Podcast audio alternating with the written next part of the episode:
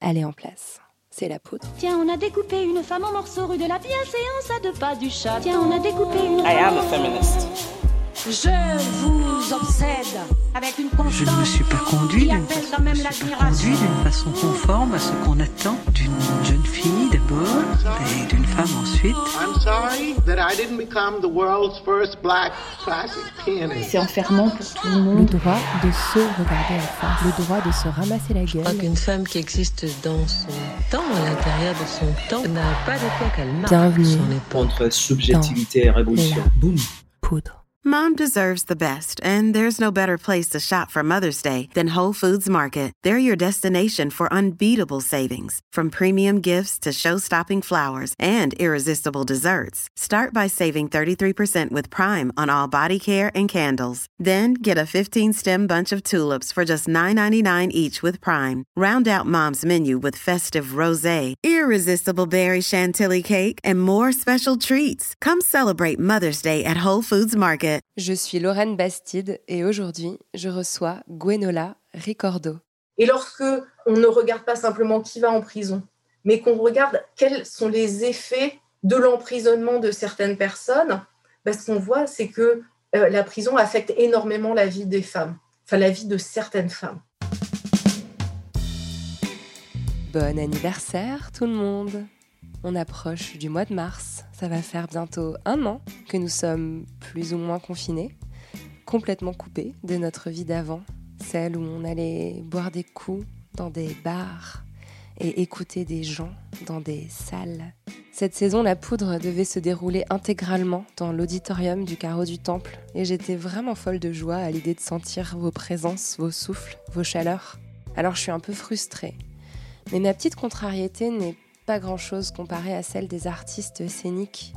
Et en ce moment, mon cœur se serre souvent quand je pense à Clara, Iseult, Aloïse, Jeanne, Mélissa et les autres, privés de leur milieu naturel.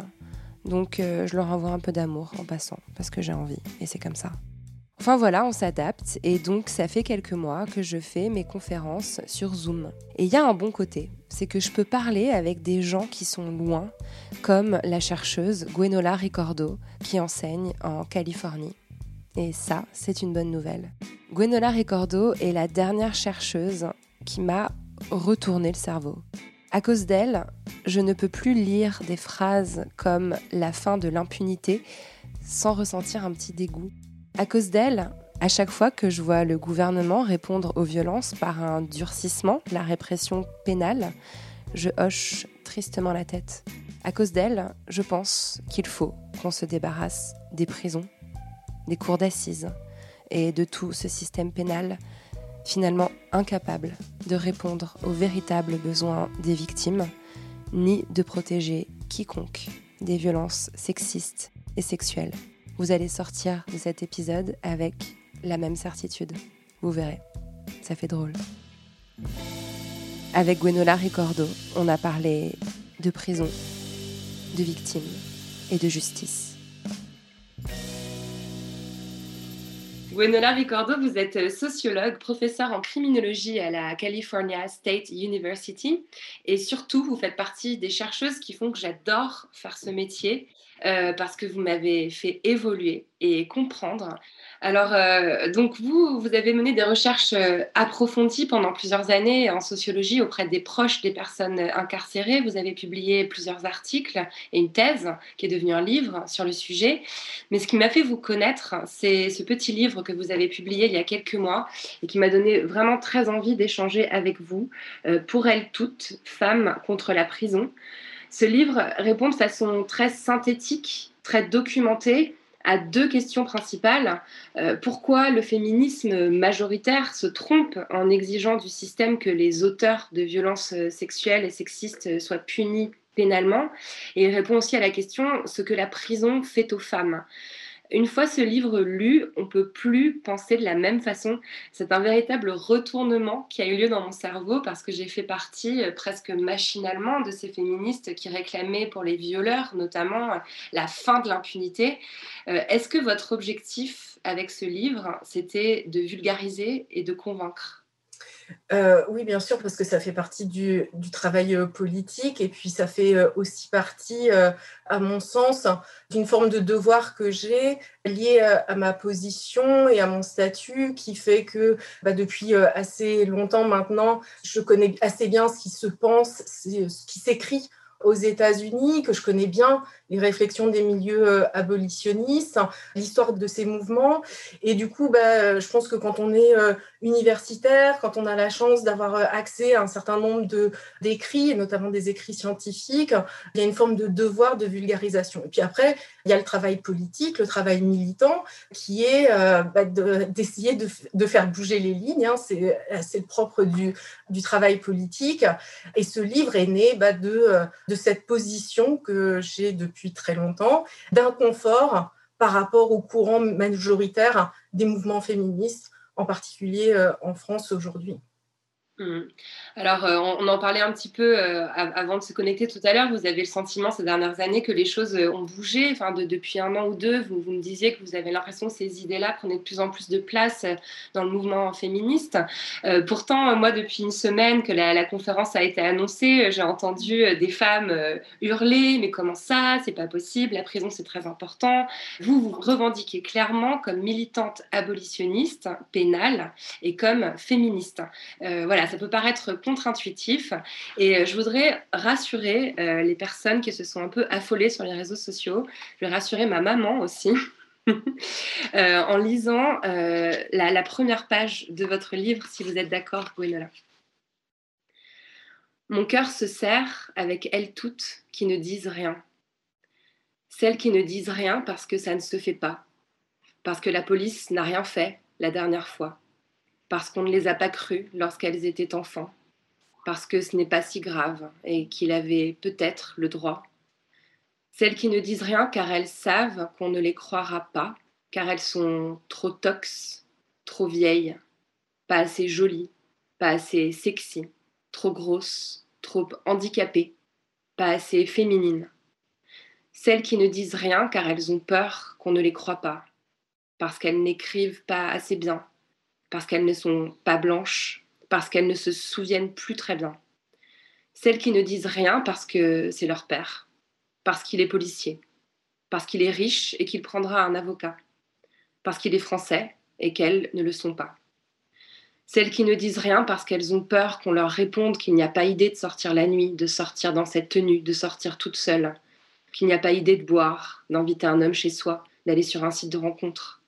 Celles qui ne disent rien parce que pourquoi le dire maintenant? Celles qui ne disent rien car elles se demandent si ce n'est pas un peu leur faute. Celles qui ne disent rien parce qu'elles l'aiment. Mon cœur se serre avec elles toutes qui ne disent rien. J'ai une grande émotion en relisant ce passage. C'est un texte vraiment magnifique qui se poursuit sur plusieurs pages. Pourquoi vous avez voulu ouvrir votre livre avec ces mots? Parce que euh, quand on parle de du système pénal et de la prison. Euh, quelqu'un dans le chat qui disait oui, il faut préciser abolitionnisme de la prison, euh, parce que c'est vrai que lorsqu'on va le faire, je rassure. Dans les, discussions féministes, c'est vrai que le terme abolitionniste est plus souvent euh, associé à la question du travail du sexe ou de la prostitution. Mais bon, c'est vrai que quand on parle de la prison, lorsque l'on parle de la victimation, des crimes, on parle d'expériences intimes on sait que euh, la victimation sexuelle est euh, sans doute l'une des expériences que euh, les femmes ont le plus en commun. Ça fait partie de la condition d'être une femme, d'avoir soit sa propre victimation, soit savoir que ça fait partie euh, de la, condition d'être euh, d'être femme. Et donc, quand on parle de ces sujets-là, on parle forcément de quelque chose qui est, qui est, compliqué, qui touche euh, à la fois à notre intimité, mais aussi à des expériences qui sont extrêmement diverses, et on pourra y revenir, mais autant le fait d'être victime que d'être criminalisé, d'être incarcéré ou d'avoir des proches incarcérés, ça se joue pas de la même façon selon bah, si on est blanc, blanche ou si on est une personne racisée, selon sa catégorie sociale. Et donc, il y a des expériences de la victimation, comme il y a des expériences de la prison. Et ce qu'on voit, le, retour que j'ai aussi le plus souvent, c'est que euh, bah, pour les catégories de personnes qui subissent le plus des systèmes d'oppression. Et donc, euh, je pense en particulier euh, aux femmes issues de l'histoire de l'immigration ou de l'histoire euh, coloniale, lorsqu'elles sont victimes de violences à caractère sexuel, notamment dans le cadre familial ou par des auteurs qui sont dans, l'entourage familial ou dans, qui sont eux-mêmes des personnes issus de l'immigration ou de la colonisation, bah, on voit aussi qu'il y a des conflits qui se font parce que bah, là, on touche aussi euh, à des formes de loyauté. Donc, euh, j'ai voulu commencer le livre par ce texte très personnel, en sachant que c'était aussi une façon de dire que même si mon propos parfois peut être difficile à entendre, parce que j'entends très bien qu'il peut, qu'il peut heurter, en même temps, je veux que ce soit une invitation à essayer de d'entendre d'autres voix et notamment parce que euh, on le sait lorsque euh, euh, on a subi des formes de victimation grave, le temps fait voir aussi les choses de différentes manières. Et que du coup, je pense que des fois, ce que je peux dire peut heurter certaines victimes qui sont à un moment de leur, de leur temps en tant que, que victime, hein, dans, leur, dans leur parcours de, de victime. Et voilà, et du coup, c'est aussi quelque chose que j'avais envie de dire aux personnes qui, qui sont là euh, ce soir parce que euh, on est dans un moment qui est euh, aussi, je pense, très compliqué pour beaucoup de gens avec toute la médiatisation qu'il y a autour de le livre de, Camille Kouchner. je sais que ça réveille beaucoup de choses. Ça parle à la fois à nous adultes, mais pour certains d'entre nous et certaines d'entre nous, ça parle aussi à l'enfant qu'on a été, euh, voilà, au silence qu'on pu entourer à la fois des violences euh, familiales, des violences à caractère sexuel. Tout ça est très compliqué. Voilà, c'était aussi une façon de, de le reconnaître et euh, d'appeler chacun, voilà, aussi à prendre ça avec, avec sa propre subjectivité et d'écouter d'autres subjectivités de rappeler la, multiplicité des, expériences. Et euh, je pense que ce texte, il a aussi une force, c'est qu'il il pose euh, les termes de votre livre dans un champ qui est celui du féminisme. C'est vraiment une réflexion féministe que vous menez sur cette question de la prison, de la, justice pénale. Et vous avez des mots euh, assez durs pour le féminisme dominant qui réclament une pénalisation toujours plus grande des délits de violence sexistes et sexuelles. Quelle est selon vous sa principale erreur? Alors sans doute euh, que son erreur, euh, peut-être le, mot erreur, euh, faudrait y réfléchir, mais c'est sans doute une forme de, refus de pensée qui est le, le sujet du féminisme. C'est-à-dire qu'il y a une forme d'implicite dans les courants dominants du féminisme que les femmes auraient à gagner à recourir au système pénal, hein, à ce qui est davantage de criminalisation. En fait, lorsque euh, ces courants dominants du féminisme appellent à criminaliser les hommes, elles font appel à un outil, l'outil du système pénal. Donc le système pénal, c'est toutes les institutions qui vont de euh, la police aux tribunaux, à la prison. Et donc quand on fait appel à ce système-là, qui est un système foncièrement raciste, bah, en fait, on appelle à criminaliser davantage les hommes issus de l'immigration et de, l'histoire euh, coloniale. Pour dire les choses euh, peut-être euh, autrement, mais par exemple, lorsque il y a eu cette, sorte d'unanimité autour de la criminalisation du harcèlement de rue, hein, il s'agissait en fait d'appeler à criminaliser certains hommes, alors plutôt des hommes jeunes dans les quartiers populaires. En fait, c'était pas qu'ils étaient dans les quartiers populaires, hein, c'était euh, aussi qu'ils étaient euh, issus euh, de l'immigration et, de, de l'histoire coloniale. Donc en fait, on a appelé à criminaliser certains hommes. Et donc, à mon sens, c'est là qu'est le problème avec le féminisme dominant. C'est, on pourrait dire, c'est son manque d'inclusivité. Hein, c'est qu'il ne pense pas des femmes qui ne sont pas blanches. Euh, il ne pense pas, il y a d'autres catégories de femmes d'ailleurs euh, auxquelles il, ne pense pas. Mais du coup, je dirais que c'est ça le péché euh, originel. Alors après, ça se, ça se décline de diverses manières, et notamment par le fait que ce féminisme dominant nous dit à la fois il faut davantage criminaliser, il faut davantage porter plainte, il faut même systématiser les procédures pénales, donc le fait d'enclencher des enquêtes, etc mais sans nous dire quelles seraient vraiment les conséquences d'un tel projet. On le sait bien, il y a au moins 50 000 viols par an en France. Euh, le viol est, euh, euh, un crime pour lequel les auteurs encourent une peine de 15 ans hein, lorsqu'il n'y a pas de, circonstances aggravantes. En fait, si l'on dit il faudrait mettre au moins 50 000 hommes tous les ans en prison hein, pour une période d'au moins 15 ans, vous voyez, ça ouvre sans doute d'autres débats. Hein, est-ce qu'on veut, aujourd'hui il y a 70 000 personnes qui sont en prison euh, euh, en France, est-ce qu'on voudrait que notre projet de société, ce soit d'ajouter 50 000 personnes tous les ans en prison, hein, et donc d'avoir très vite une montée euh, du nombre de, personnes qui sont en prison, voilà, à, quelques centaines de milliers tous les ans, donc de, construire au moins une dizaine de prisons par département. Et puis, évidemment, la question qui vient d'après, c'est est-ce que ça marcherait? Est-ce que ça marcherait à la fois sur le niveau des crimes. Hein, en gros, est-ce que la punition de certains auteurs ferait baisser le niveau de, criminalité?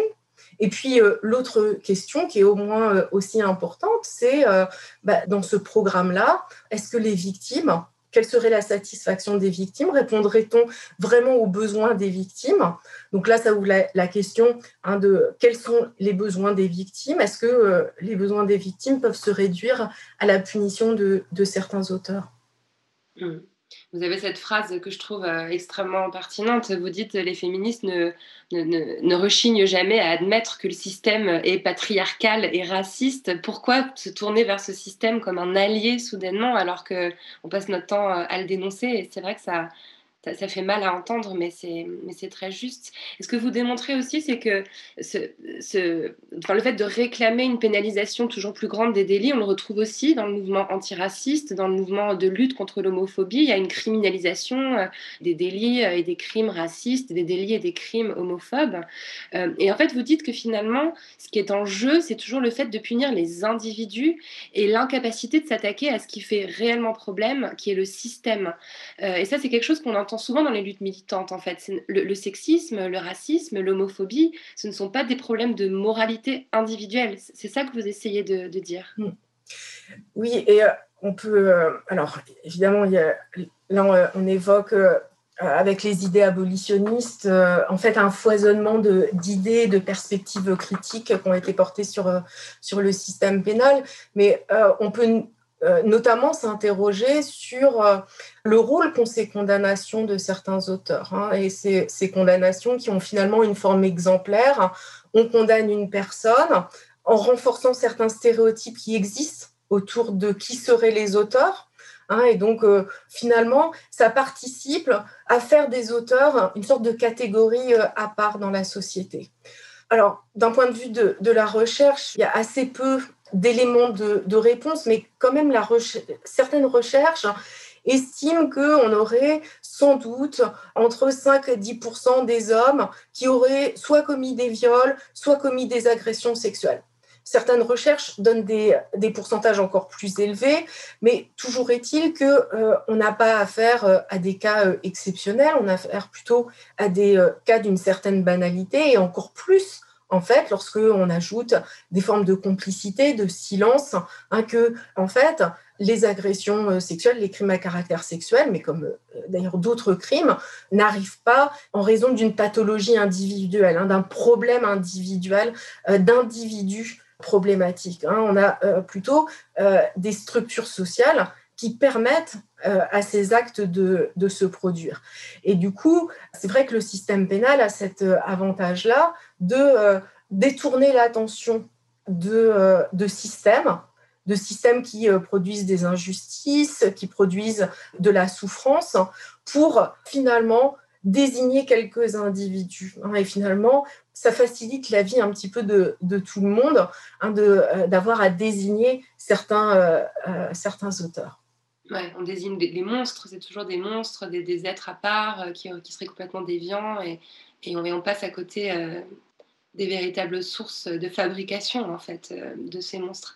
Alors je vois dans le chat énormément de personnes euh, qui demandent mais alors on fait quoi? Alors c'est la question, euh, enfin je voulais qu'on y arrive à la fin parce que je, voulais suivre un peu la construction, la réflexion de votre livre, mais je sens une véritable impatience.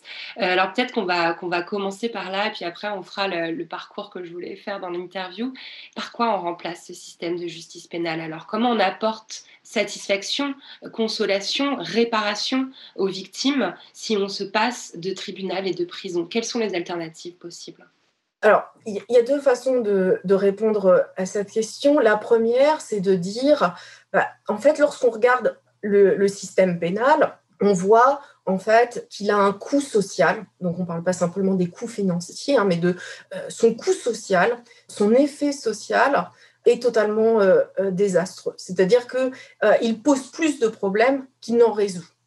Lorsque l'on dit ça et que on se dit, bah, on a face à nous un, système qui fait problème, L'idée, c'est pas de le remplacer. Hein. Euh, on éradique un problème, on ne le remplace pas. Hein. Ça viendrait à personne, à l'idée de personne de dire ah vous voulez éradiquer la peste, mais alors par quoi vous allez la remplacer Mais, euh, euh, voilà. Alors ça c'est la première réponse. La deuxième réponse, qui répondra peut-être plus en fait au sous-entendu de la question qu'il y a lorsque on demande quelles alternatives, c'est alors plusieurs formulations. On peut dire d'une première façon Parmi les abolitionnistes, il y a tout un courant qui dit, voilà, la question c'est l'État, hein, avec le système pénal, et du coup, on est foncièrement dans une, dans une position révolutionnaire. On n'arrivera pas à abolir le système pénal sans abolir également le capitalisme, le suprématisme blanc, le patriarcat, etc.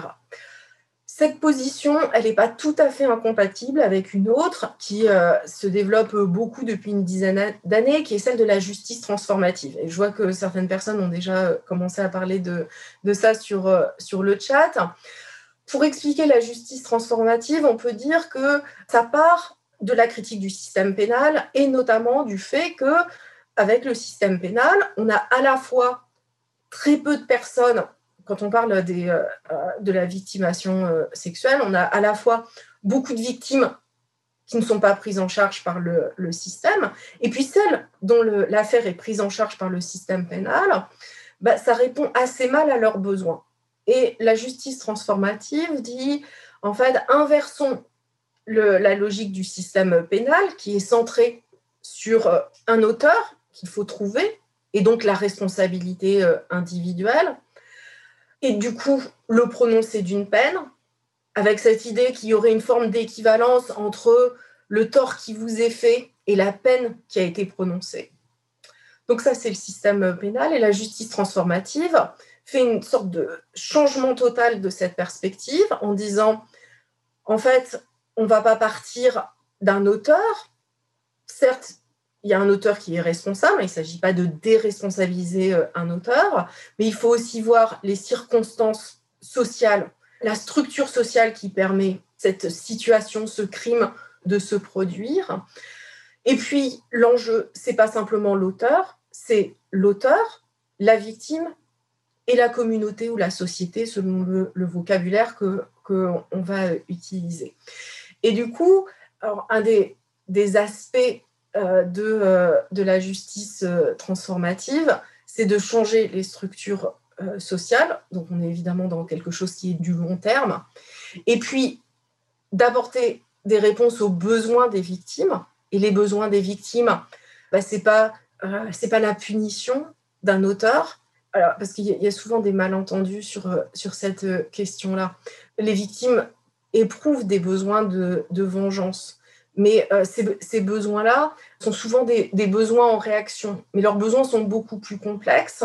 Et le, système pénal, en fait, répond essentiellement à ce besoin de punition et un petit peu au besoin de protection qu'ont les victimes. C'est-à-dire que lorsque euh, vous incarcérez quelqu'un, une victime peut se sentir protégée.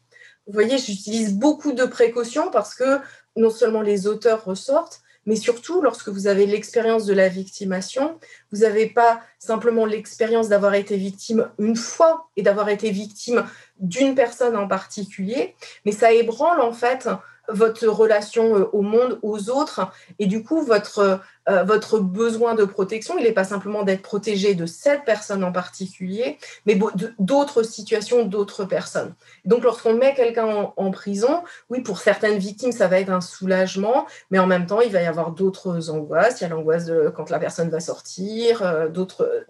voilà.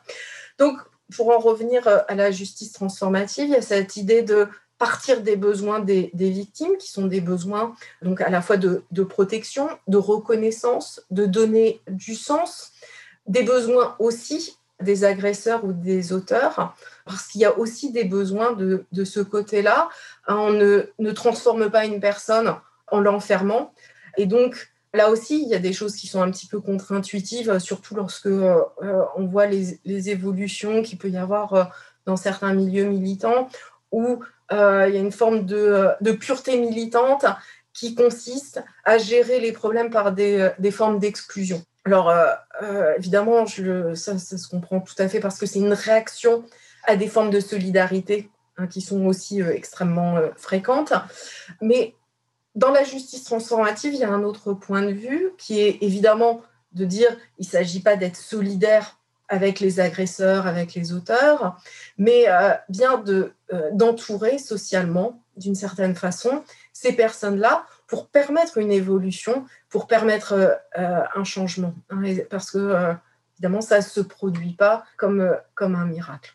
Bon, voilà très vite comment la justice transformative se pense et se pense notamment en opposition avec euh, la justice pénale.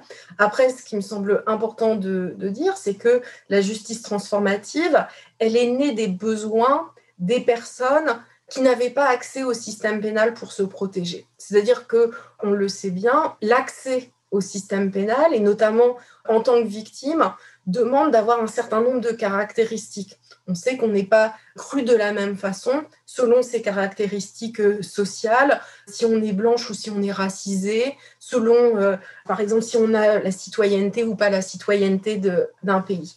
Et donc, les différences qui existent entre les victimes et le fait que pour certaines victimes, il n'y ait pas la possibilité d'obtenir une prise en charge par le système pénal, c'est ça qui a nourri les pratiques de justice transformative.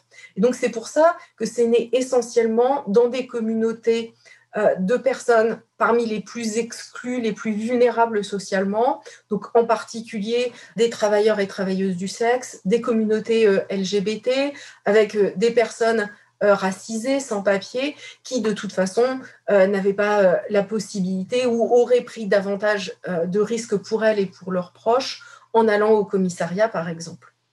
Hmm. Ouais, bah, il y, a énormément de choses que j'ai envie d'ajouter à, ce que, ce que vous venez de dire. Je voulais parler de ce livre. Euh, qui est moi euh, le premier accès que j'ai eu à cette réflexion euh, anticarcérale d'Angela Davis. Est-ce que les prisons sont obsolètes? Et rappeler qu'en France, il y a une seule association féministe qui revendique véritablement cet abolitionnisme pénal, c'est Moi-Si, l'association euh, afro-féministe. Et en fait, ce sont des problématiques qui sont, qui sont très liées, comme vous venez de le rappeler. Moi, j'ai été sur le banc des parties civiles dans un procès au pénal en tant que en tant que victime, en tant que famille d'une victime. Et, euh, et, vous dites dans votre livre, ça me met les larmes aux yeux de le dire, euh, que dans un procès, on ne trouve pas la vérité, on ne trouve pas le sens et on ne trouve pas la sécurité. Et c'est vraiment quelque chose que j'ai vécu. Même si l'auteur a été emprisonné, je continue à avoir peur. Je ne sais toujours pas pourquoi euh, le, crime a été commis. Et c'est effectivement en rien les, victimes qui sont au centre d'un procès. C'est vraiment, on ne nous écoute pas en fait. On est là juste pour, pour écouter euh, l'histoire de l'auteur. Et Dieu sait que pourtant je suis privilégiée, je suis blanche, je suis lettrée, je suis diplômée, mais et, euh, effectivement, vous soulignez que c'est une réflexion qui naît beaucoup dans les milieux féministes non blancs.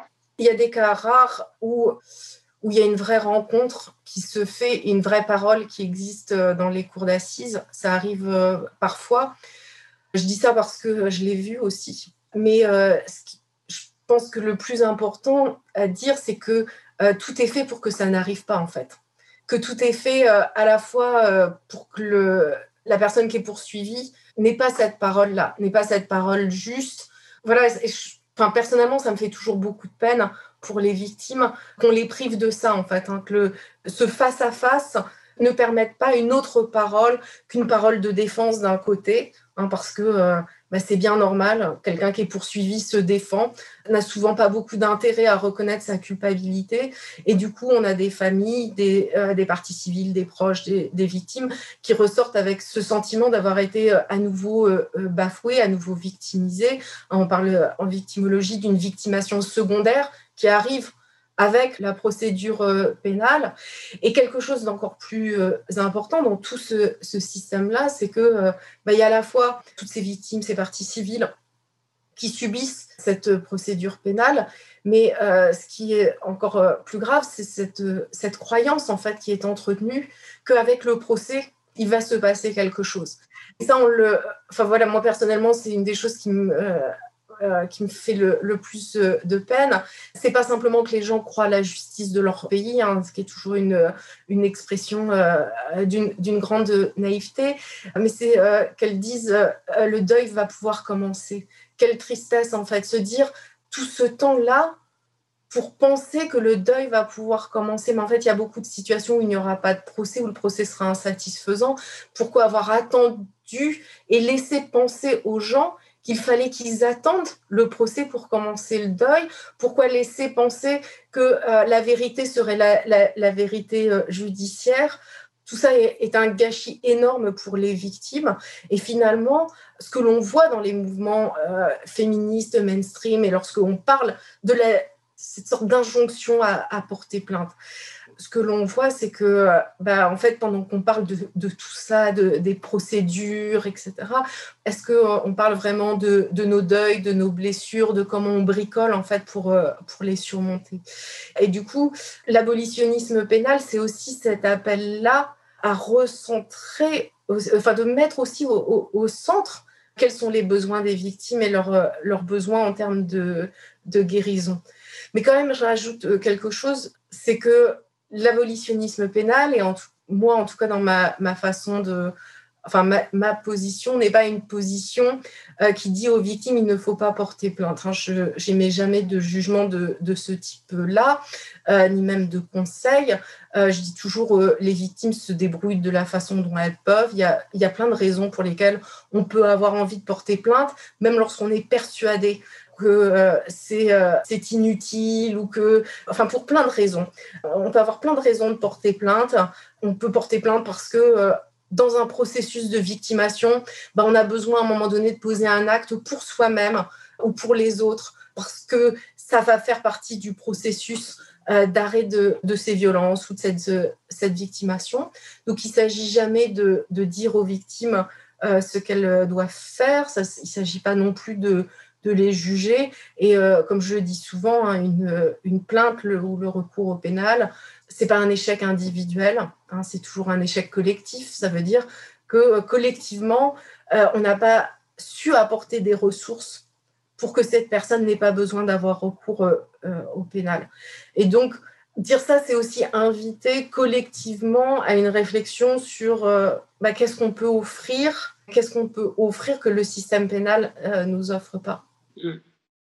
On va, on va y revenir. J'avais quand même envie, parce que c'est votre parcours universitaire de, chercheuse, il est, vraiment euh, passionnant. Et, je voulais qu'on comprenne comment vous en êtes venu à défendre ces positions euh, politiques. Vous, vous avez commencé par faire une thèse de sociologie sur les familles et les proches des personnes incarcérées. Alors, j'ai survolé votre thèse, j'ai lu surtout euh, l'introduction, et, vous dites que faire ce choix de s'intéresser à ce sujet de recherche, c'était déjà un choix qui semblait surprenant dans votre entourage. Euh, voilà, alors j'aimerais bien que vous, que vous réexpliquiez pourquoi vous avez voulu euh, vous intéresser aux personnes, aux proches des personnes incarcérées, et puis pourquoi vous dites aussi que finalement ces personnes-là aussi sont soumises à une peine. Ces, personnes-là aussi sont condamnées. c'est vrai que je me suis intéressée à la prison d'abord parce que j'ai eu l'expérience d'avoir des proches incarcérés et que j'ai eu cette expérience du parloir et que je dois dire j'étais assez peu féministe euh, à l'époque, mais que l'expérience du, parloir a été assez euh, importante dans mon parcours féministe et dans mon parcours de, euh, politisation sur la question du féminisme. C'est-à-dire que, pour dire les choses assez simplement, qui va au parloir bah, Essentiellement des femmes, et les femmes vont voir essentiellement des hommes. Hein, on sait qu'en prison, il y a essentiellement des hommes, donc on a une institution essentiellement pensée pour les hommes. Et en même temps. C'est 95% le chiffre d'hommes, euh, enfin voilà, c'est 5% de femmes, 95% d'hommes en prison. Oui, c'est-à-dire on, a ça dans la, plupart des aujourd'hui des pays occidentaux, on est dans ce, euh, type de, pourcentage parce que, euh, alors pour, plein de raisons, on pourra euh, y revenir, mais aussi parce que l'institution est d'abord pensée pour, les faits qui sont commis par les hommes, hein, et qu'il y a un ensemble aussi de, préjugés, le paternalisme pénal, hein, des formes de davantage de bénéfices secondaires pour les femmes qui sont confrontées à la justice. Mais pour en revenir euh, au parloir, le fait de voir qu'il y avait là en fait une expérience collective de femmes et de, femmes aussi qui, euh, dans, certaines prisons, je pense aux grandes maisons d'arrêt de, la région parisienne, hein, de femmes bah, qui euh, sont dans des réseaux d'interconnaissance parce que euh, on a affaire à des, femmes qui viennent des mêmes quartiers, qui ont les mêmes caractéristiques, hein, qui sont pour beaucoup de femmes sont à la fois issues des milieux populaires, issues de l'immigration et de l'histoire coloniale. Et cette expérience qui était une expérience personnelle, ben, en même temps, en tant que euh, jeune, euh, alors à l'époque j'étais euh, en master, mais ce que je, lisais de la recherche bah, parlait essentiellement des gens qui étaient à l'intérieur. Alors évidemment, c'est une question qui est importante, mais avec d'autres, je pense que lorsque on décentre le regard, hein, qu'on ne regarde pas simplement qui va en prison, mais qu'on regarde quels sont les effets de la prison ou quels sont les effets du système pénal, on a une autre perspective. Et lorsque on ne regarde pas simplement qui va en prison, mais qu'on regarde quels sont les effets de l'emprisonnement de certaines personnes, ben, ce qu'on voit, c'est que euh, la prison affecte énormément la vie des femmes, enfin la vie de certaines femmes. Pour dire les choses autrement, hein, pour certaines catégories de, femmes, l'incarcération d'un proche est une expérience qui n'est pas une expérience euh, très rare, mais qui au contraire fait partie hein, d'une forme de, euh, enfin s'inscrit dans la vie des femmes, avec euh, parfois dans l'enfance un père qui a été incarcéré ou un, grand frère, et puis ensuite un, petit ami, et puis plus tard un fils. Alors évidemment, tous les parcours sont, sont pas comme ça. Enfin bon, voilà, pour dire les choses peut-être plus simplement, hein, la prison, ça n'arrive pas à n'importe qui. Et pour, dans certains milieux sociaux, dans, pour certaines catégories de, de, la population, la prison s'inscrit dans, dans l'histoire familiale. Mmh. Et puis vous rappelez aussi, en fait, ça m'a vraiment fait penser euh, à, tout le travail euh, de réflexion autour du care. Enfin, il n'y a pas très longtemps, on était avec Sandra Logier euh, sur ce même, dans ce même espace. Et, et, c'est vrai qu'on se rend compte que tout, tout le travail émotionnel, mais aussi le travail. Vous parlez du linge, vous parlez du fait d'amener des choses réconfortantes, des lettres, des mots des enfants, etc. C'est encore un travail qui est complètement délégué aux femmes. C'est-à-dire que dans la prison, ce travail-là est absolument pas fait. Il y a un travail de surveillance, voilà, de d'organisation logistique, et on fait complètement reposer sur les compagnes, sur les épouses, sur les mères, sur les filles, sur les sœurs, à l'extérieur, le, le travail euh, de care en fait. Ça, c'est encore une fois une espèce de répartition genrée ultra patriarcale en fait des choses. Oui, il y, a, tout un travail domestique qui se fait euh, euh, à la fois à distance et par intermittence, avec euh, la dimension du, du care, comme vous le dites, la, question du travail émotionnel qui revient essentiellement aux femmes. Et puis, ce qui est intéressant lorsque on réfléchit euh, à ce que fait le, patriarcat euh, dans nos vies, c'est que euh, pour les femmes qui sont criminalisées, elles, elles bénéficient pas des solidarités des hommes. Par exemple, des couples hétérosexuels, Là où dans les couples hétérosexuels, quand l'homme euh, est incarcéré, hein, il a des grandes chances de pouvoir compter sur la solidarité euh, de, sa compagne et des femmes de sa famille euh, élargie. On ne voit pas ça du tout du côté des femmes. Au contraire, les femmes doivent faire appel à d'autres solidarités, à des solidarités féminines qui sont pour l'essentiel leur mère, leur sœur, leurs copines, leurs collègues. Les hommes sont des, grands absents. Alors, après, c'est pas quelque chose qui est euh, très, euh, particulier. Hein. Ça s'inscrit euh, évidemment dans, le, dans les attentes qu'il y a dans le système patriarcal à l'égard des hommes et des femmes. On le voit par exemple avec le, cas de la, maladie, des hospitalisations, où les hommes bénéficient davantage de solidarité, notamment familiale, que les femmes dans les mêmes situations de, de maladie grave, d'hospitalisation, etc. On est en train de glisser doucement. Euh, je, vois l'heure qui tourne à une vitesse folle euh, vers euh, justement ce que la, prison fait aux femmes, qui est un autre aspect vraiment passionnant dans, dans, votre livre. Vous démontrez vraiment qu'il y a un statut profondément infantiliser des femmes au sein de la prison. Enfin, en plus, quelque chose qu'on connaît très mal, qu'on connaît très peu, qui est, peu documenté. Euh, est-ce que vous pouvez nous expliquer euh, les mécanismes euh, qui maintiennent les femmes incarcérées dans, cette situation d'infantilisation profondément sexiste?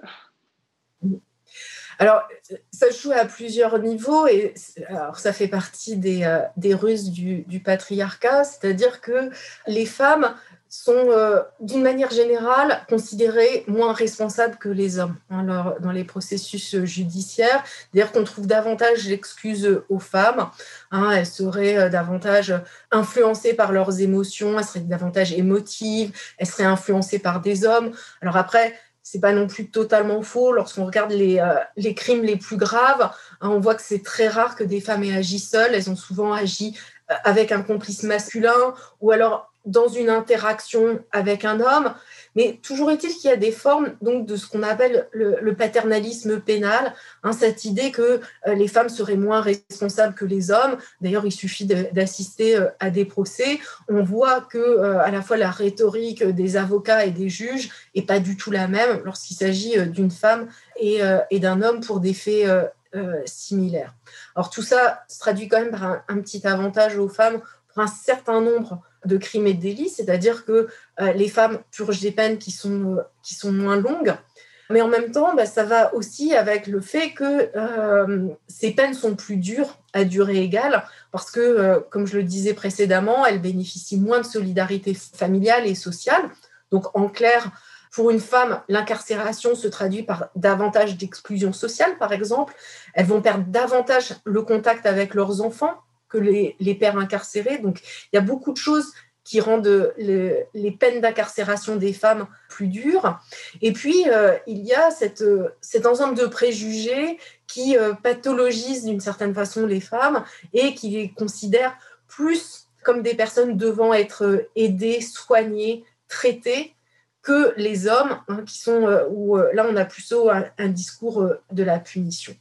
Alors après, je pense qu'il y a quelque chose d'extrêmement euh, important en tant que féministe lorsque euh, on réfléchit à la criminalisation euh, des femmes, c'est que les femmes qui sont criminalisées, du point de vue de leurs caractéristiques sociales, elles ressemblent beaucoup aux hommes qui sont, criminalisés. C'est-à-dire que les femmes comme les hommes viennent essentiellement des milieux populaires, ils sont issus de l'histoire de, de l'immigration et de l'histoire coloniale. Encore une fois, c'est pas n'importe qui qui se retrouve en prison. Après, il y a une, différence importante entre les hommes et les femmes qui sont en prison. C'est la question des euh, violences à caractère sexuel et des violences conjugales. C'est-à-dire que, alors là aussi, les chiffres sont euh, assez euh, différents et je crois que c'est un, on n'a pas de statistiques par exemple pour la France, mais il y a un, vrai savoir sur ce sujet, c'est que c'est une caractéristique des femmes qui sont en prison d'avoir été très largement victimes de, de violences à caractère sexuel et ou victimes de violences conjugales. Cette question, elle est extrêmement euh, importante parce que là aussi, ça fait référence à un angle mort des mouvements majoritaires féministes qui, lorsque euh, ils parlent de la victimation sexuelle, ne parlent jamais d'une des conséquences de la victimation sexuelle, qui est des parcours d'exclusion sociale, des parcours de désaffiliation, qui vont amener, pour certaines femmes, à être criminalisées. En fait, quand on, parle de cette surreprésentation des, femmes victimes de violences à caractère sexuel ou des femmes victimes de violences domestiques parmi les femmes qui sont incarcérées, on ne dit pas qu'elles sont en prison parce qu'elles se sont défendues. Hein. donc, les femmes qui sont en prison sont pas toutes des Jacqueline sauvages. Hein, vous vous souvenez sans doute du cas de, de Jacqueline Sauvage. qui avait tué son mari après avoir été victime de violences conjugales pendant 30 euh, ou 40 ans et qui a été condamnée euh, et finalement graciée au prix de nombreuses mobilisations féministes. Voilà. Donc, on ne dit pas que enfin, les, les Jacqueline Sauvages sont plutôt des cas très exceptionnels. Par contre, pour beaucoup de femmes en prison, le fait d'avoir été victime à un moment donné a façonné leur parcours, a fait qu'à un moment donné, par exemple, elles, euh, elles se sont retrouvées sans domicile, dans une situation d'errance, dans la consommation de, certains produits, dans des formes de, survie, de marginalité sociale, et qu'à un moment donné, il y a eu des actes qui sont criminalisés. Et du coup, bah, c'est, euh, à mon sens, une question qui est, euh, qui est importante lorsqu'on parle de la victimation, qui est la question des ressources des ressources financières, des ressources sociales qu'on donne euh, aux femmes. Là, il y, a la, question du pouvoir hein, euh, qui, est en jeu. Quel pouvoir on donne aux, victimes? On, retombe sur une réflexion aussi concernant la, justice transformative, parce que vous soulignez que bien souvent, ces femmes-là vont se retrouver en bout de parcours en prison, et c'est là que soudain, on va leur proposer un psy, on va leur proposer une assistante sociale, on va leur proposer une formation, on va leur proposer une, désintoxication de, leur addiction. Et, ça paraît complètement absurde d'attendre qu'elles soient, tombées dans, dans le délit, dans le crime et donc en prison pour enfin leur apporter une aide qui devrait être en fait pensée bien en amont pour leur euh, éviter d'arriver à ce stade-là. J'ai trouvé ça vraiment limpide et ça me fait penser à cet argument euh, euh, que vous avancez qui, moi, m'a vraiment scié. Vous parlez de paresse sociale. Est-ce que vous pouvez euh, développer cet aspect que je trouve euh, extrêmement pertinent? Oui, c'est, euh, je pense que vous faites référence à cette idée que la prison, le système pénal, c'est la façon la plus simple et donc assez paresseuse de régler les, problèmes. C'est quand même assez troublant de se dire que, si on regarde l'histoire des, mouvements féministes depuis les années 70, euh, il y a ces appels incessants à davantage de criminalisation euh, euh, des auteurs. Mais en fait, où sont les preuves que ça marche? Où, sont-elles en fait? Enfin, c'est pas comme si c'était hier hein, qu'on venait de nous sortir et on a une idée si on mettait les violeurs en prison. Non, ça fait très longtemps. Alors, très longtemps sans certitude que ça fonctionne. Donc voilà, c'est enfin, quand les abolitionnistes disent le système pénal ça, ça, ne fonctionne pas, euh, en fait, on dit bah, que ça fonctionne pas déjà au niveau du, nombre euh, de, faits qui sont commis. Je suis désolée, mais euh, si, je prends juste que la question des viols, qui sont qu'une partie des violences faites aux femmes, au moins 50 000 viols par an, c'est un échec total. C'est faire un pont qui s'écroule à chaque fois qu'il y a un, poids lourd qui tombe on devrait tout arrêter et se dire, mais c'est euh, là, ça fait 50 ans, euh, enfin plus, euh, que la solution qu'on propose ne fonctionne pas. Alors ça fonctionne pas, ce qu'on appelle en termes de, prévention générale. On sait que ça fonctionne pas pour prémunir la récidive, puisque certes, les personnes qui sont auteurs de violences à caractère sexuel récidivent moins que d'autres types d'auteurs, mais lorsqu'ils récidivent, ils récidivent essentiellement sur ce, type de délit et de crime. Donc le passage par la prison ne fonctionne pas pour, euh, pour ces auteurs-là, puis ça fonctionne vraiment pas bien pour les victimes. Et en fait, on nous dit, bah, on va continuer à faire ça. Il y a un problème. Hmm en fait, la prison et le système pénal, c'est quelque chose de tout récent dans l'histoire de l'humanité. On a tendance à vouloir naturaliser cette idée qu'on enferme les méchants, euh, on les met à l'écart de la société, comme si c'était euh, de tout temps les hommes euh, qui avaient fait ça. Et en réalité, comme par hasard, c'est quelque chose qui coïncide aussi avec la colonisation, avec l'avènement du capitalisme et avec, euh, en quelque sorte, l'avènement du patriarcat. Enfin, Est-ce que c'est un petit peu trop résumé de vouloir euh, mettre les choses dans un même, dans un même bloc comme ça? Non, évidemment, il y a, euh, vous le dites, hein, il, y a, une histoire du système pénal et c'est une histoire qui est, qui est, relativement récente. L'institution de la prison est une, est une histoire aussi récente. Alors après, il y a des débats euh, euh, historiques. Quand est-ce qu'on peut dire vraiment que la prison naît Mais on est quand même d'accord pour dire qu'elle a quelques siècles et qu'elle naît essentiellement en Europe occidentale, puis euh, en Amérique du Nord. Et puis que ensuite, le modèle de la prison se diffuse, notamment via la colonisation, et est imposé à travers la colonisation beaucoup de cultures. Et euh, cette histoire, elle est importante de l'avoir euh, à l'esprit si on veut réfléchir autrement, parce que le fait que dans l'histoire de l'humanité, on ait à un moment donné décidé de déléguer nos conflits, le mal qui nous est fait, nos blessures, et de finalement accepter que ce soit l'État qui définisse euh, ces blessures, ce mal, etc., c'est quelque chose qui est en fait lié à un moment euh, historique. Et donc les abolitionnistes euh, pointent à la fois cet aspect historique du système pénal et de la prison. Ils pointent aussi le fait que ce système pénal est imposé à des cultures qui avaient euh, des modes de résolution de leurs conflits, de prise en charge des torts, des préjudices qui étaient faits au sein de, de leur communauté. Et donc, l'abolitionnisme pénal, c'est quelque chose qui revient souvent, est aussi un appel à imaginer, pas imaginer un retour vers le passé ou s'approprier des fonctionnements d'autres cultures, mais plutôt à dire, mais en fait, non seulement dans l'histoire de l'humanité, le, recours au pénal a été très marginal, mais en fait, on peut imaginer plein d'autres façons de faire. Et là où euh, parfois les, les, gens peuvent avoir euh, une forme de, timidité par rapport euh, à cette idée d'abolir le système pénal, puisque, comme on l'a dit tout à l'heure, hein, il y a une sorte d'impensé, on, a l'impression que, que c'est normal, qu'on attend du système pénal de pouvoir faire son deuil, etc les abolitionnistes rappellent que, en fait, dans nos vies quotidiennes, on met en place plein d'outils pour résoudre des conflits, euh, surmonter des blessures, sans faire appel à des tiers et sans faire appel en particulier au système pénal. Et ce que disent les abolitionnistes, c'est que très souvent, plus les liens, plus les personnes nous sont chères, bah, plus on fait preuve d'imagination pour pas recourir au système pénal. Et c'est d'ailleurs ce qu'on voit bien dans le cadre des, violences euh, sexuelles euh, intrafamiliales, hein, c'est que si c'est si dur de les déléguer au système euh, pénal, c'est bien qu'on a affaire à des liens qui sont complexes.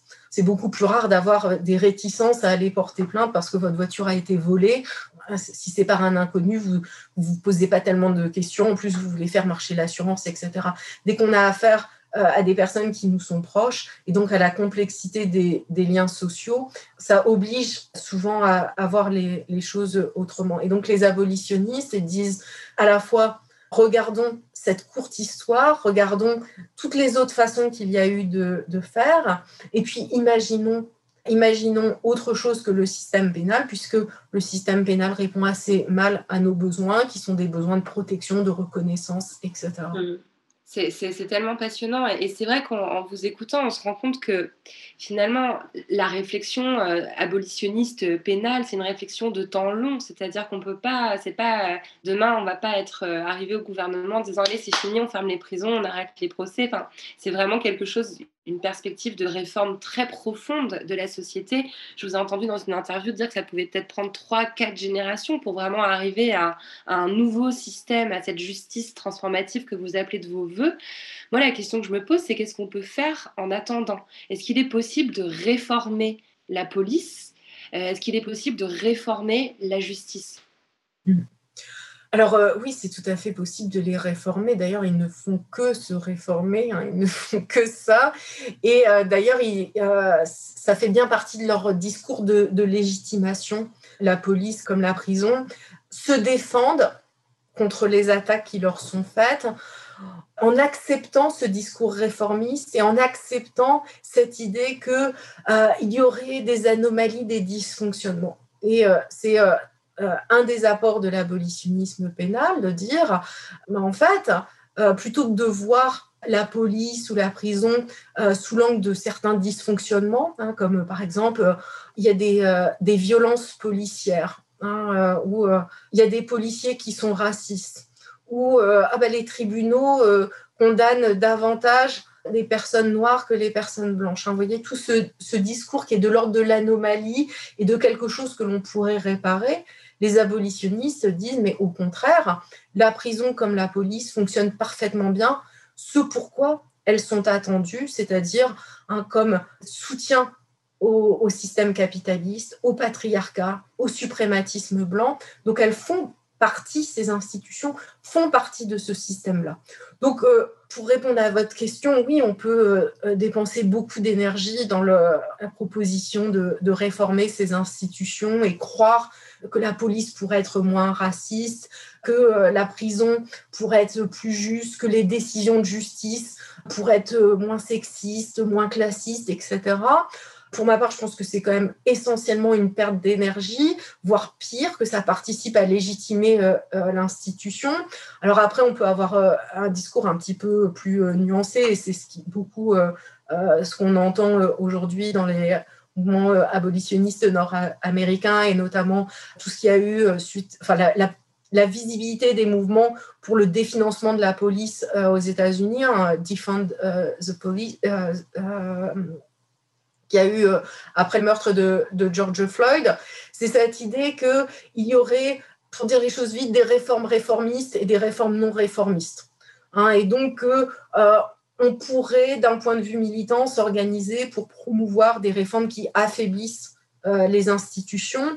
on peut avoir évidemment euh, d'autres points de vue sur cette question et, se dire qu'on euh, on ne sort pas vraiment du cadre réformiste si on ne pointe pas non plus clairement le système capitaliste, le suprématisme blanc et le, patriarcat dans, dans ces approches hein, qui nous proposent à très long terme une abolition du système pénal sans finalement abolir les systèmes qui marchent avec lui.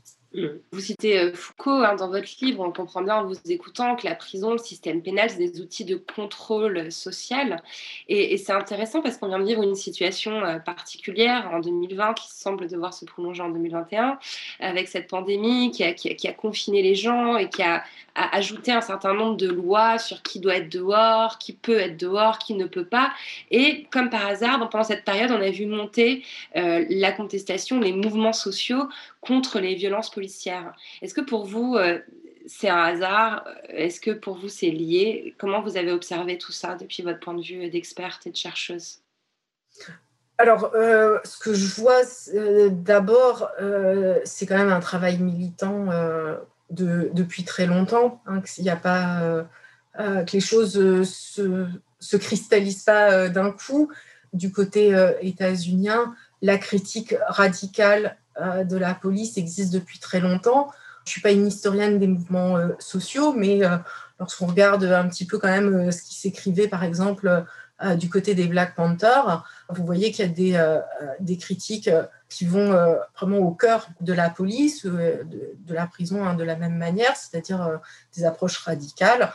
Alors après, évidemment, avec plein de reformulations hein, depuis lors, mais on n'a pas affaire quand même à une... Enfin, faudrait pas penser que ce qui s'est passé ces six derniers mois aux États-Unis, c'est une nouveauté absolue. Hein. ça s'inscrit dans des luttes depuis longtemps, dans des réflexions depuis longtemps.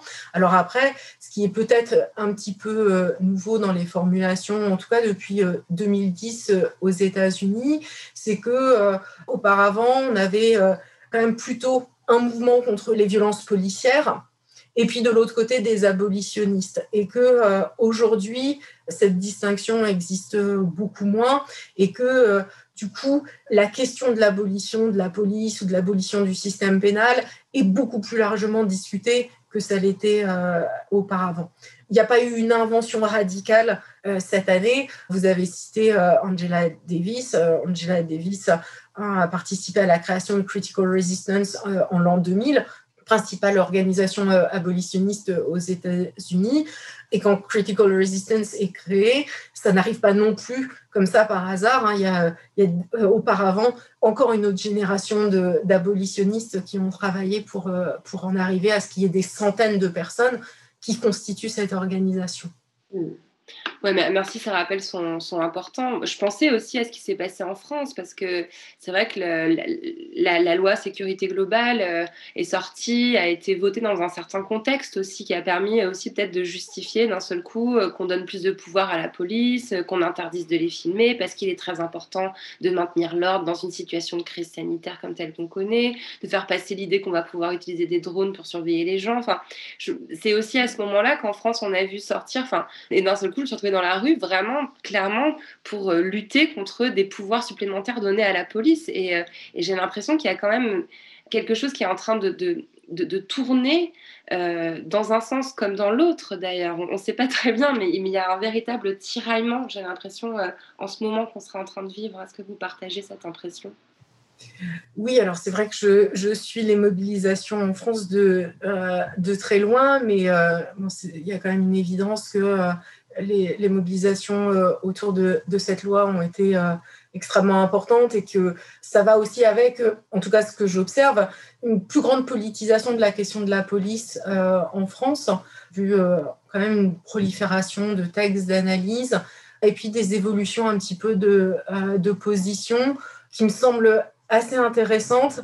Alors après, à voir hein, ce que ça va donner. Il y a évidemment en tout cas de ma perspective, certaines craintes, notamment cette, cette fixation qu'il y a autour de l'image, qui me semble, en tout cas qui me préoccupe parce que cette idée que l'image permettrait d'éviter le crime ou en tout cas qu'il permettrait de protéger contre le crime, alors, non seulement ça me paraît euh, euh, extrêmement euh, naïf, assez parcellaire, puisque ça met aussi de côté beaucoup de types de victimes, hein, et que là encore, on crée une forme de hiérarchie entre certaines victimes, les bonnes victimes qui ont des images et des victimes qui n'en auraient pas.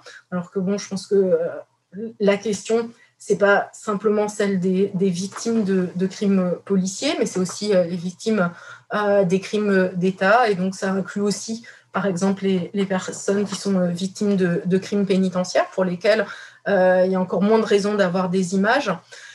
Donc, ce qui, me, ce qui m'inquiète là, et comme dans toutes ces formes de mobilisation, c'est euh, finalement d'avoir pas une solidarité de toutes les victimes, mais de mettre en avant certaines, certaines victimes. Et je pense que euh, lorsqu'on se bat contre un système, et là, en, l'occurrence, euh, contre la police, il faut avoir à l'esprit toutes les formes de victimes.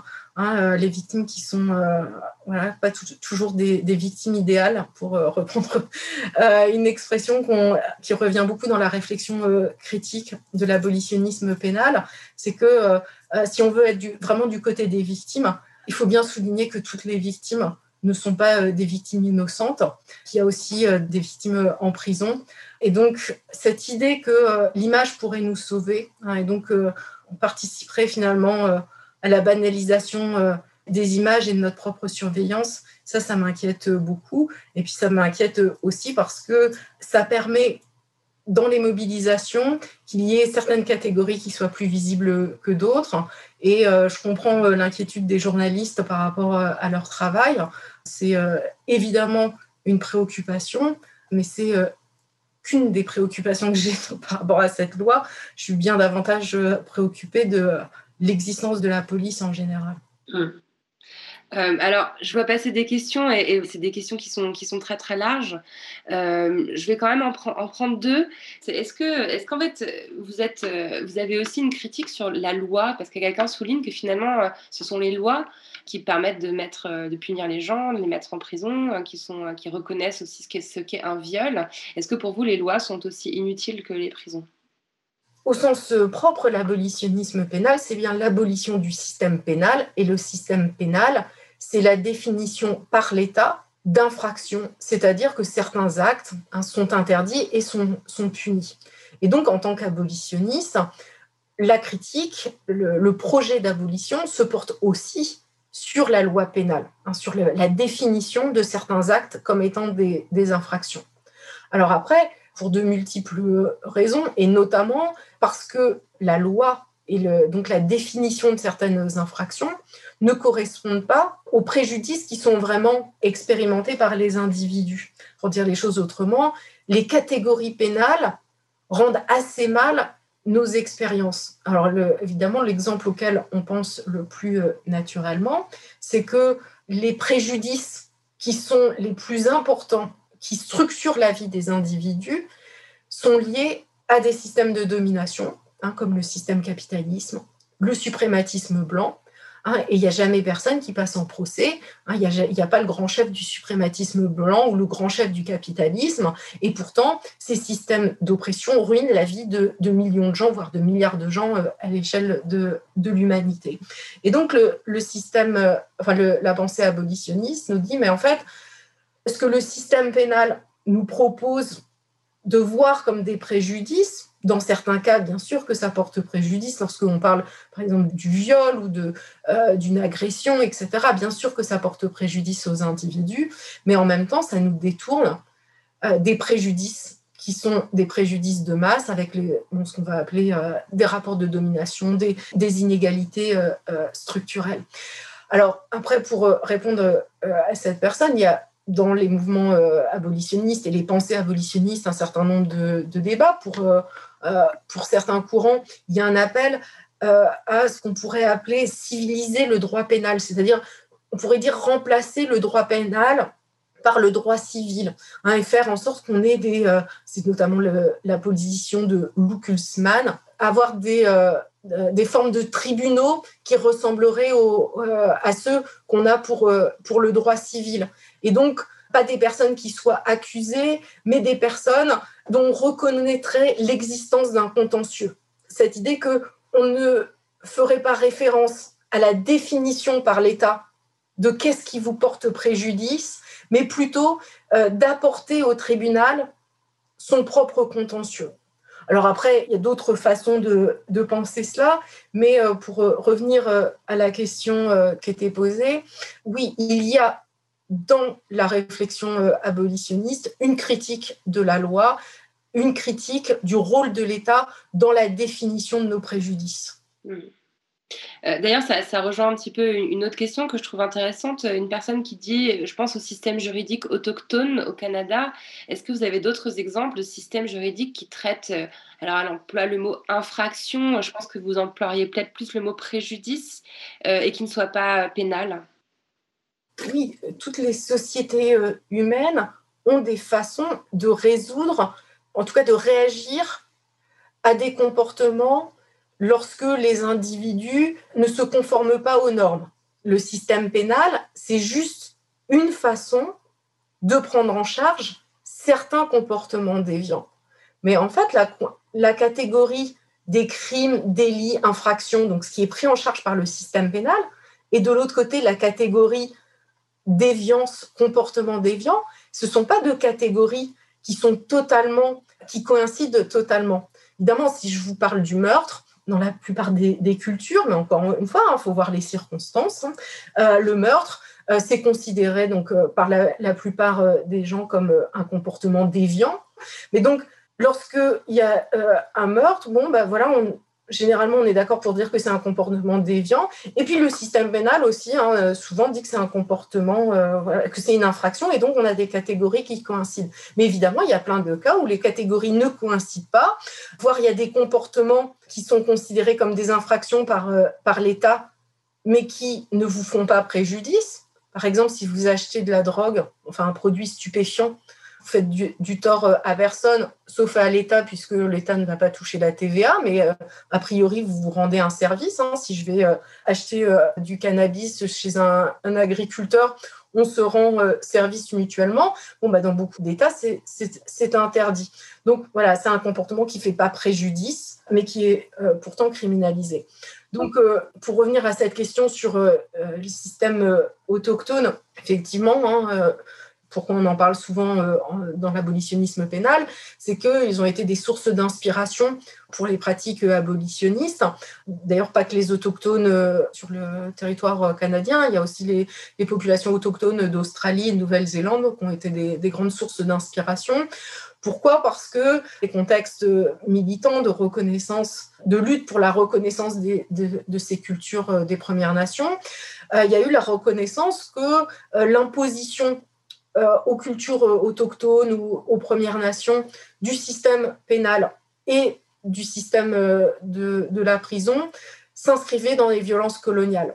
On avait affaire à des cultures qui étaient des cultures de, on dit, du consensus de la résolution collective des, problèmes, donc souvent avec euh, des systèmes de, euh, prise de, parole. Chez les autochtones, euh, il y a aussi ce, système des loges de guérison. Donc, bon, voilà, un certain nombre de, rites qui étaient propres à leur culture et qui, qui existent encore et qui expliquaient notamment pourquoi pour les autochtones l'incarcération était beaucoup plus difficile que pour les, les Blancs, hein, puisque ça venait euh, euh, aussi euh, heurter tout un système de, de, valeurs et de la façon dont culturellement ils pensent et ils expérimentent la blessure et la, guérison. Et du coup, les réflexions anticoloniales, les, les réflexions abolitionnistes ont participé de la reconnaissance à la fois au Canada, en Australie, en Nouvelle-Zélande, d'exception au sein du système pénal, c'est-à-dire la possibilité pour certaines populations autochtones, dans certaines circonstances, de ne pas faire appel au système pénal, mais de faire appel à des systèmes traditionnels. Et c'est notamment pour ça qu'au Canada, il y a eu l'instauration à partir des années 80 donc de ce qu'ils appellent les loges de guérison. On a eu en, Australie et en Nouvelle-Zélande. Alors ça n'a pas été limité aux populations des Premières Nations, mais ce qui s'appelle des conférences familiales, hein, et qui donc calquent des façons de faire euh, des, Premières euh, Nations, hein, qui sont euh, des, en gros, bah, au lieu d'envoyer une personne devant le juge, on a plutôt la famille, la famille élargie, la communauté qui sont impliquées dans des discussions, des, des, formes de, réparation. Donc, c'est vrai qu'il y, a, ce, ce, rôle des cultures autochtones, je pense que c'est toujours aussi un rappel important à faire bah, des dommages qui ont été euh, portés euh, à ces cultures et à ces populations, à la fois donc euh, à travers la colonisation, la colonisation de peuplement, et puis l'imposition de, ce système pénal, hein, avec une surreprésentation de, ces populations dans les, systèmes carcéraux. C'est ce qu'on observe dans tous ces pays. Hmm. Je recommande vraiment à tout le monde de lire le livre. Je vais vous poser les deux questions rituelles de la poudre avant de conclure. Gwenola Ricordo, c'est pour quand la révolution? Ben, on, y est là, on est en train d'y travailler, non? Et ça évoque quoi pour vous, la poudre? La poudre, ah ben, c'est, euh, la lutte armée. Hein. Euh, faut, enfin, on ne fera pas la révolution sans être armé, dans tous les sens du terme, hein, que ce soit euh, armé euh, idéologiquement et puis euh, bah, armé parce que la révolution, elle ne se fait pas sans, prendre les armes à un moment donné. Il n'y a pas de révolution pacifique. Hein. La réponse la plus radicale que j'ai eue à cette question, mais ça ne m'étonne pas de vous là. Merci mille fois d'avoir pris ce temps d'échange avec, moi, avec nous. Merci à tout le monde d'avoir été si nombreux à se connecter. Merci encore au Carreau du Temple. Merci à Nina et Laura. Merci beaucoup d'avoir interprété cette rencontre encore une fois. Et merci encore à vous, Gwenola. Ben, merci à vous, merci à toutes les personnes qui étaient présentes, merci euh, aux interprètes. Euh, j'étais très contente que, de, savoir qu'il y avait euh, cette, cette, interprétation aussi. Prenez soin de vous, à bientôt tout le monde. Au revoir. Merci, bonne journée.